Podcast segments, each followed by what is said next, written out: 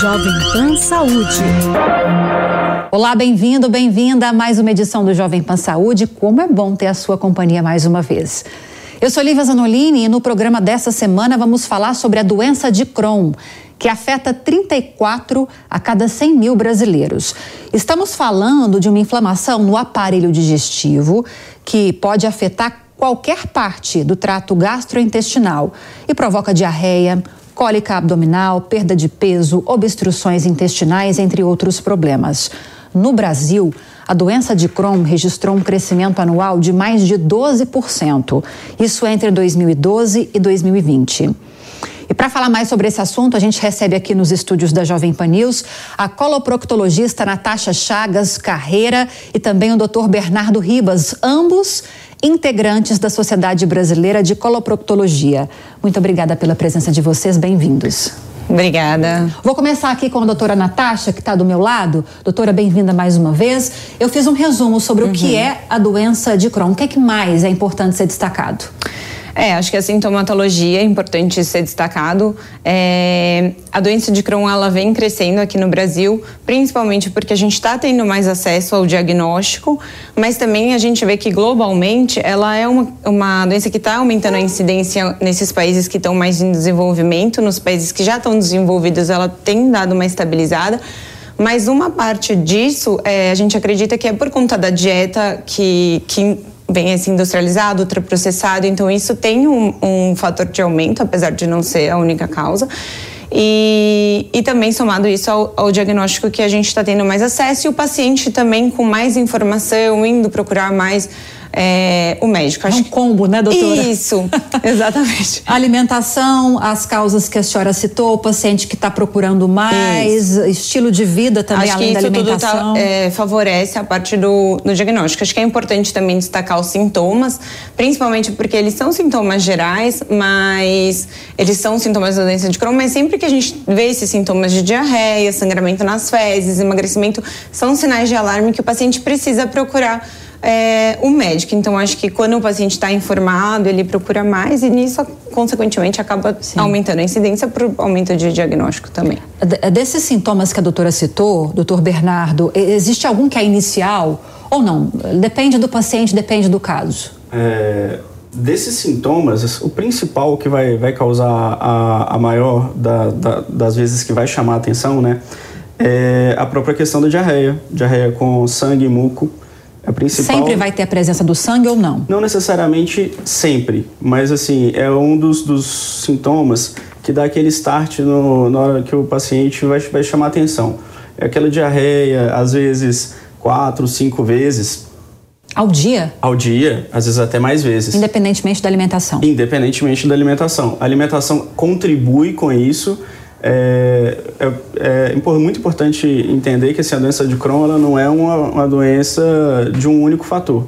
Ela tem inúmeros fatores, né? Ela tem questões genéticas envolvidas, questões do próprio indivíduo, ela tem um componente autoimune, é, a dieta com os, os, ultraprocessados, igual a doutora Natasha já falou, é, e também questões de estar exposto a, a a condições, por exemplo, uma pessoa que vive numa cidade mais urbanizada também, que vai ter contato com poluição e tudo uhum. mais, isso pode contribuir. Saneamento também pode fazer diferença? Com certeza. A ausência dele? A ausência do saneamento a ausência básico, do saneamento da rede de esgoto, a, a, ausência de uma rede de água tratada. Quando o paciente não tem, quando a pessoa não tem acesso a todo esse aparato, ela fica mais vulnerável a desenvolver a doença também? Pode contribuir, Pode mas contribuir. não é algo determinante. Sim, sim. É, um dos, um dos fatores que a gente vê que a gente não tem uma causa, né, propriamente é, conhecida de que leva a doença de Crohn. A gente tem, igual o Dr. Bernardo falou, esse, uma doença multifatorial. Então, são vários fatores fatores que contribuem.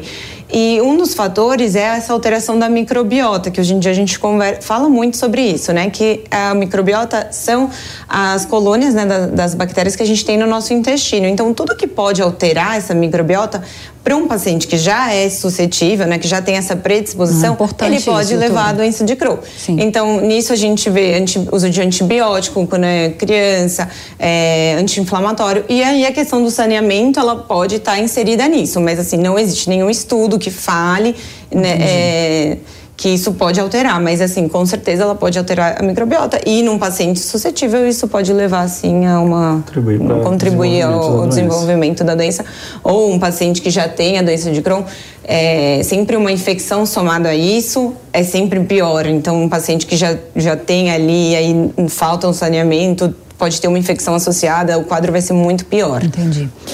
Sobre tratamento, vamos começar a falar um pouquinho sobre isso, doutor Bernardo. E antes do tratamento, efetivamente, existe uma faixa etária em que é mais comum o surgimento da doença ou não? A doença ela é ma- majoritariamente diagnosticada nos primeiros anos, digo adolescência, eh, adulto jovem, é, e, e pode a gente pode tratar de diversas formas. Cada paciente tem que ser muito bem estudado para a gente fazer um tratamento bem individualizado. É, existe, existem hoje tratamentos de diversas linhas, é, tratamento com medicamentos orais, tratamentos com medicamentos injetáveis e hoje a, a, acho que os, os últimos, os mais modernos são os imunobiológicos. É, acho que é o que está mais na, na mídia ultimamente e tem apresentado bons resultados. Geralmente é medicamentoso, intervenção cirúrgica não é necessário. Pode É, ter. sim, pode. É, na verdade, a- é, dos pacientes que tem, é muito comum ter intervenções cirúrgicas. É, a cada tipo, um paciente que tem em em 10 anos de Crohn, é, pelo menos uma cirurgia, todo paciente vai acabar sendo submetido. Isso é um dado estatístico. Então, as- o tratamento cirúrgico acaba sendo muito recorrente no- nos pacientes com Crohn.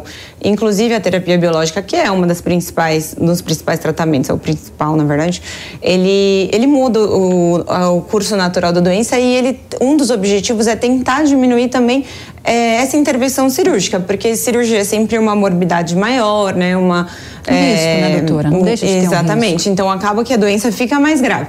Então a gente sempre tenta tratar para poder evitar os- as crises né, de inflamação para evitar essas cirurgias. Mas assim, infelizmente o tratamento cirúrgico não é um tratamento, é uma intervenção, porque tratamento mesmo a gente não tem para a doença, é uma doença crônica Que não tem cura. que não tem cura, tem um, você tem um controle dela. E às vezes as consequências, né, de quando você está nesse quadro inflamatório é, é um, um estreitamento da alça que causa essa obstrução, igual você destacou nos, nos sintomas. É um, o que a gente chama também de fístula perianal, que é um abscesso ali perto do ânus, é uma inflamação ali. Então, se o paciente tem uma inflamação muito, é, uma inflamação Aguda, né? isso, aguda muito alto, ele e não, ele precisa de uma intervenção cirúrgica às vezes como consequência. Então, o tratamento, ele, um dos objetivos, além de, de melhorar a qualidade de vida, né, é a gente tentar diminuir as intervenções cirúrgicas. Cada caso é um caso, como vocês dois têm destacado aqui. Então, tem pacientes que têm. Eu vou tratar como um tratamento, doutor, embora tenha Sim, ficado sim. muito bem explicado. Não, ficou ótimo. a- a- ficou ótima a explicação, mas eu vou tratar como um tratamento para ficar fácil para a gente compreender e falar sobre o assunto. São níveis diferentes da doença que a gente tem hoje. Então, tem pacientes que vão levar uma vida, embora tenha de seguir esses cuidados, tranquila. E aqueles que recorrentemente vão ter de fazer cirurgia, como a doutora explicou, com vão sofrer mais com isso, doutor? Com certeza, principalmente pacientes que são tabagistas. Ah, sim. O, o tabagismo na questão da doença de Crohn pode aumentar em cerca de a cada 5 anos, ao invés de 10, pelo menos uma cirurgia. E isso também é um dado estatístico. É, pacientes tabagistas com doença de Crohn têm um risco muito aumentado da gente ter que ter uma intervenção cirúrgica para não um tratamento definitivo, mas assim uma continuidade, uma manutenção do, do paciente. É, a doença de, de Crohn também a gente trata muito em questão de períodos de crise e períodos de remissão. A, a ideia da, da gente com o tratamento é manter o paciente no maior tempo possível em remissão. É, e a gente vai ter essa remissão observada clinicamente no, no- nas condições que o paciente apresenta, se ele tem menos episódios de diarreia, sem muco, sem sangue, assim também como é, nos próprios exames, que a gente tem alguns exames que a gente vai acompanhando. Um que também está em alta, que muitos pacientes acabam solicitando para a gente no consultório, é um que chama a calprotectina. É um exame que a gente, a gente recorrente, ele pode ser usado para acompanhamento da, da doença. Outro, outro exame também que é muito, muito frequente da gente utilizar, e esse sim é, é até importante para a gente fazer o diagnóstico, é a colonoscopia. A colonoscopia a gente consegue ver a remissão do ponto de vista endoscópico é, com o uso da medicação. Então, no caso do paciente que sofre com uma doença de Crohn, ele tem que fazer um, um acompanhamento, independentemente da gravidade, constante, né, doutora? Sim. É, só falando também na parte do diagnóstico, é um, é um o doença de Crohn é muito difícil, às vezes, de ser diagnosticada. É, porque a gente não tem um exame que fale que é ou não. Então, é um conjunto de achados de, de clínicos com os exames. É, então a gente, a gente solicita a colonoscopia, né, igual o Dr. Bernardo falou, tem a tomografia ou a ressonância, é um exame de imagem, né, que a gente vai ver as ossas do intestino, é, mais a calprotectina, que é um exame para a gente de, de marcador mesmo, marcador inflamatório, até para a gente acompanhar depois no, no tratamento. E tudo isso, mas a, o quadro clínico a gente vai é, ver qual, fechar ou não né? ou uhum. o diagnóstico. Sim. O que é importante também salientar é que com esses exames a gente também consegue classificar qual é o paciente. Então, se ele tem uma doença mais grave ou se ele tem uma doença mais leve. Então, como você falou, é, existem o, esses tipos de doenças que são de autoimune, assim, né, que, que são marcadas por períodos de remissão, de, de, de agudização vários pacientes vão ter tipos diferentes de, de doença. Então, é sempre muito importante para o paciente acompanhar com um especialista, até por conta do diagnóstico não ser uma coisa fácil. Então, o ideal é que procure um especialista da área, e aí, ou um coloproctologista, ou um gastroenterologista, os dois conseguem dar esse suporte melhor, fazer o diagnóstico e o acompanhamento é para a vida. Não tem cura, tem que acompanhar. Geralmente, o tratamento é difícil a gente retirar, o paciente acaba fazendo esse tratamento também para a vida, porque é, se a gente tira e ele tem uma agudização, o, a consequência é muito pior. Então a gente acaba deixando. É muito difícil um paciente com doença de Crohn tirar a medicação. Existem casos, lógico, mas isso é individualizado, isso é no consultório com o médico. Então tem que fazer sim um acompanhamento é, sempre recorrente com o seu médico. O que, que pode acontecer, doutor Bernardo? com um paciente que negligencia esses sintomas, não procura um médico, não inicia um tratamento? Bom, é, o mais importante que pode acontecer é ele não ter a, o controle da doença. E o controle da doença ele pode piorar a questão endoscópica, igual a gente já tinha dito anteriormente. É, o que a gente chama de mucosa do intestino pode ficar totalmente alterada e com essa persistência até mesmo o desenvolvimento de um câncer. Isso é algo que a gente não consegue evitar caso o paciente negligencie o tratamento. Inclusive, é uma das grandes é, causas, né, motivos da gente ter que operar o paciente é o câncer do paciente que negligencia o tratamento. E aí são dois problemas, né? Porque se a gente está falando de uma doença que não tem cura, que é a doença de Crohn, aí o paciente ainda desenvolve um câncer, então são duas frentes em que os especialistas vão precisar atuar, né? Ou estou falando besteira? De forma alguma. Não. É, e levando em consideração isso, é uma cirurgia que tem um risco muito mais elevado de complicações. É, a gente está falando aí de uma cirurgia de um paciente que tem uma doença em todo o trato gastrointestinal.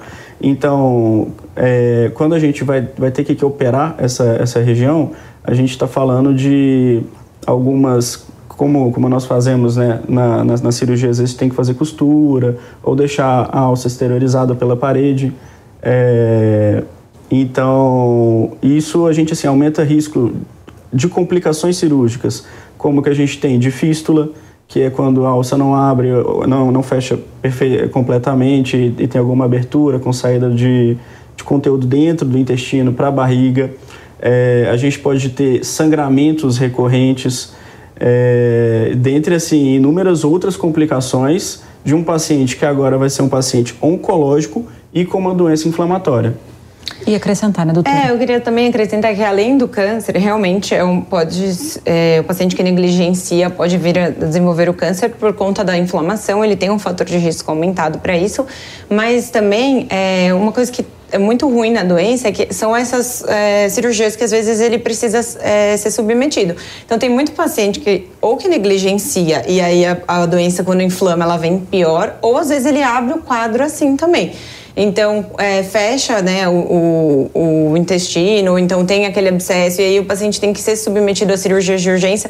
E por mais que também não, esse paciente não tenha desenvolvido um câncer, ele também é um paciente com muita morbidade, porque você é, ter que operar a barriga várias vezes é uma coisa ruim. É, a gente vai cada vez tirando mais segmento e esse paciente pode vir até, até o intestino curto. Alguns pacientes acontecem isso, né?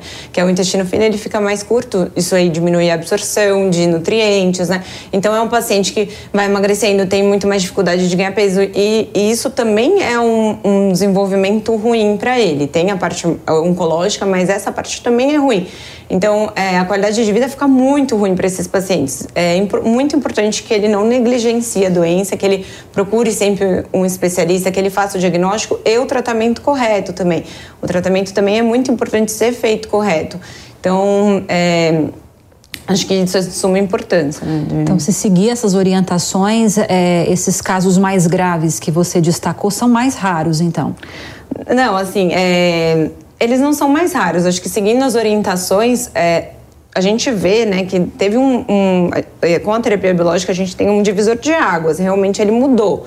Mas tem muito paciente que acaba ficando intolerante à medicação, a gente tem que trocar. Hum. Mas tem pacientes que, mesmo com a medicação, infelizmente vão ter um desfecho mais difícil. Mas com certeza, se eles não usassem a medicação, seria muito pior. Então, é, a gente vê que tem melhora, assim, com o tratamento.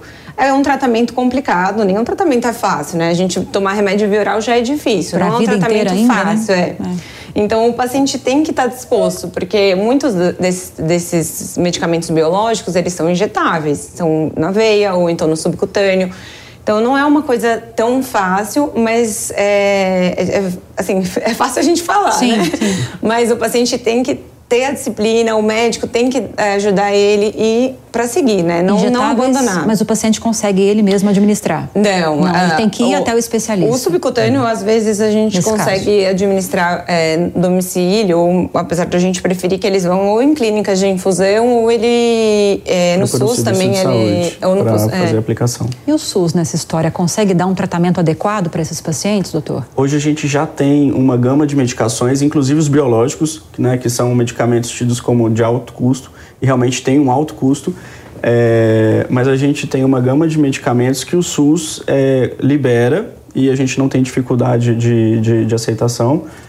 E é importante, assim, só, claro, né, ter toda a documentação, comprovação é, de todas as formas, é laboratorial, é, uhum. do, de exames, de imagem e a própria clínica do doente e aí ele consegue sim retirar essa medicação pelo SUS. O próprio tratamento, a cirurgia também, se for necessário, também é possível se fazer pelo SUS? É possível se fazer pelo SUS, é possível. Ótimo.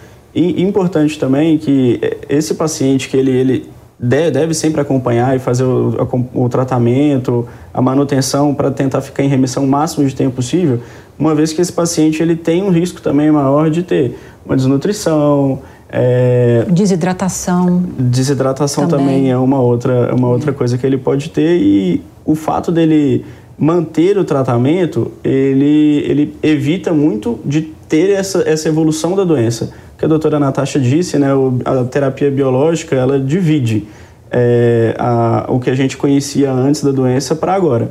Mas ele não é um tratamento que cura a doença e não é um tratamento que a, a, apaga de vez a doença. É, ele, ele vai manter o doente em o que a gente chama de remissão.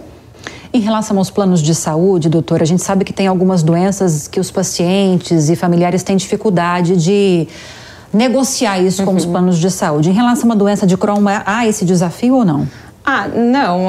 Os planos de saúde em relação ao tratamento, né? Sim, tá, é, o acesso, eles, cirurgia, Eles fornecem também, o SUS fornece bastante medicação no alto custo, eles já têm algumas classes né, de terapia biológica e o, o plano de saúde também. O, o, que tem que ser feito é a parte burocrática mesmo. A gente faz os relatórios e aí é o convênio aceitar ou não, mas ele já faz parte e é obrigatório a aceitação. Geralmente a gente não tem problema com. com Pelo menos isso, né? Pelo menos isso. Pelo mas menos, tem que fazer às vezes certinho. demora um pouco, é uma coisa burocrática para pegar a medicação. É, nos, os pacientes do SUS também têm apesar de você ter acesso a uma coisa burocrática, mas assim, a gente entende que seja porque é um medicamento de alto custo, né?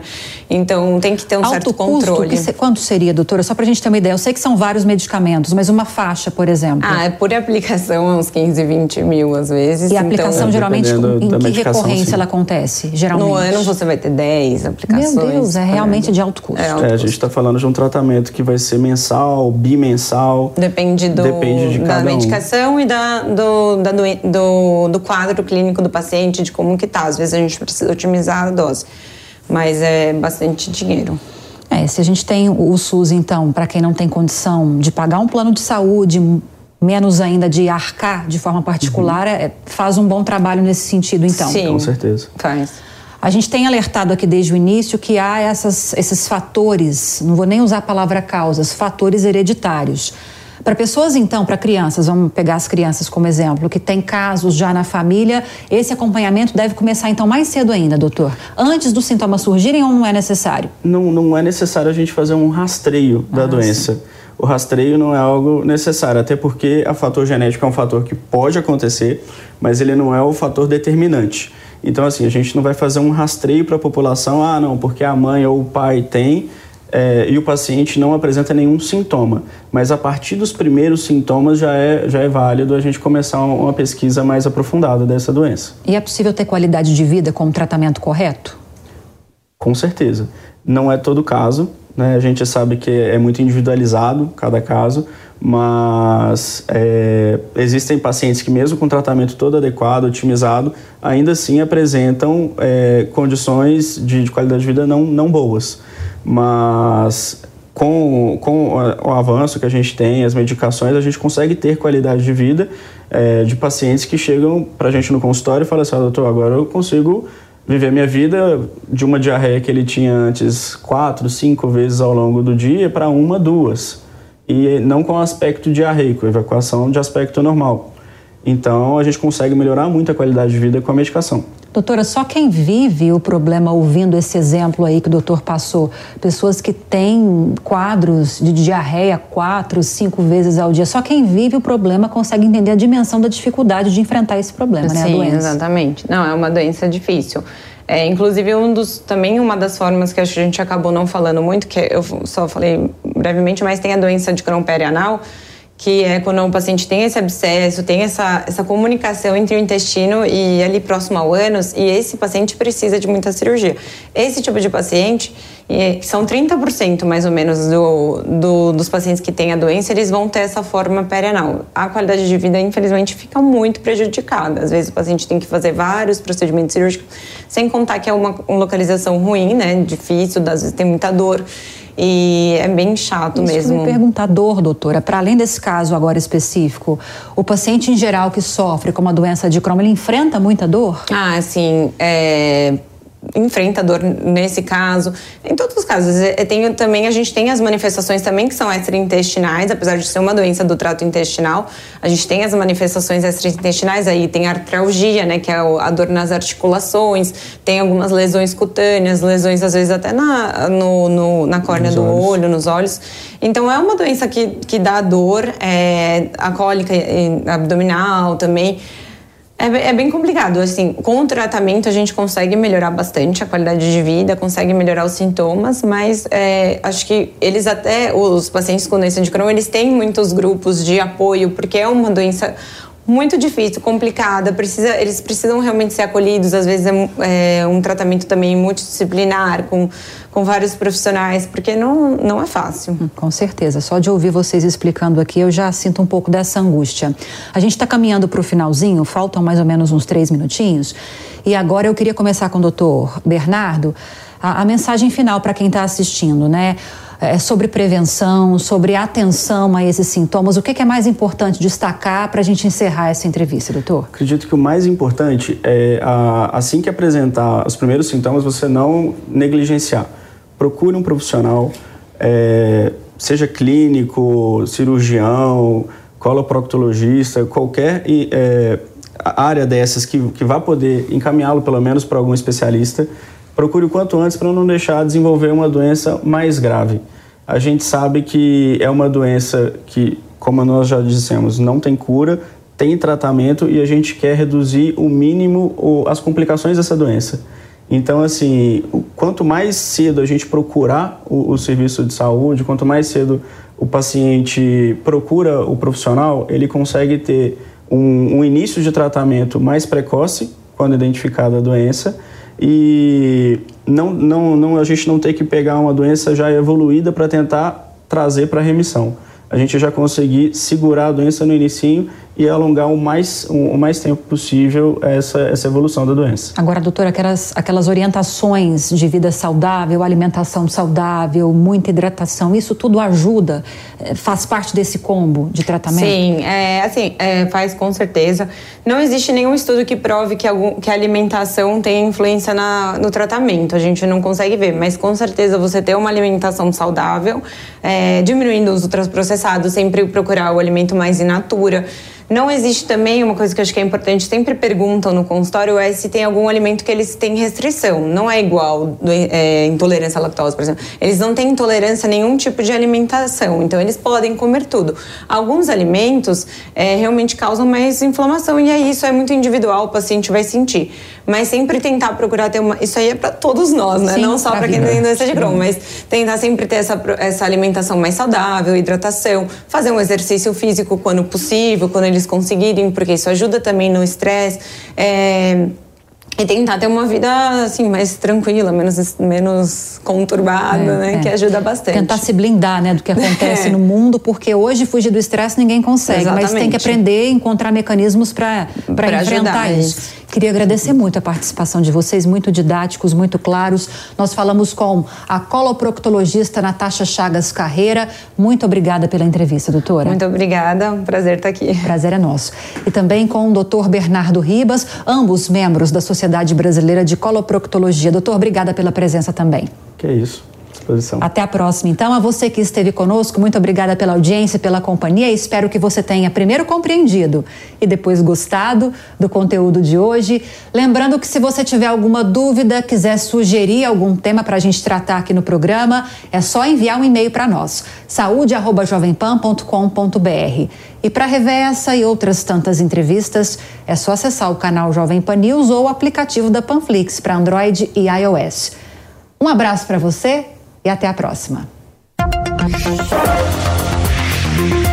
Jovem Pan Saúde. Realização Jovem Pan News.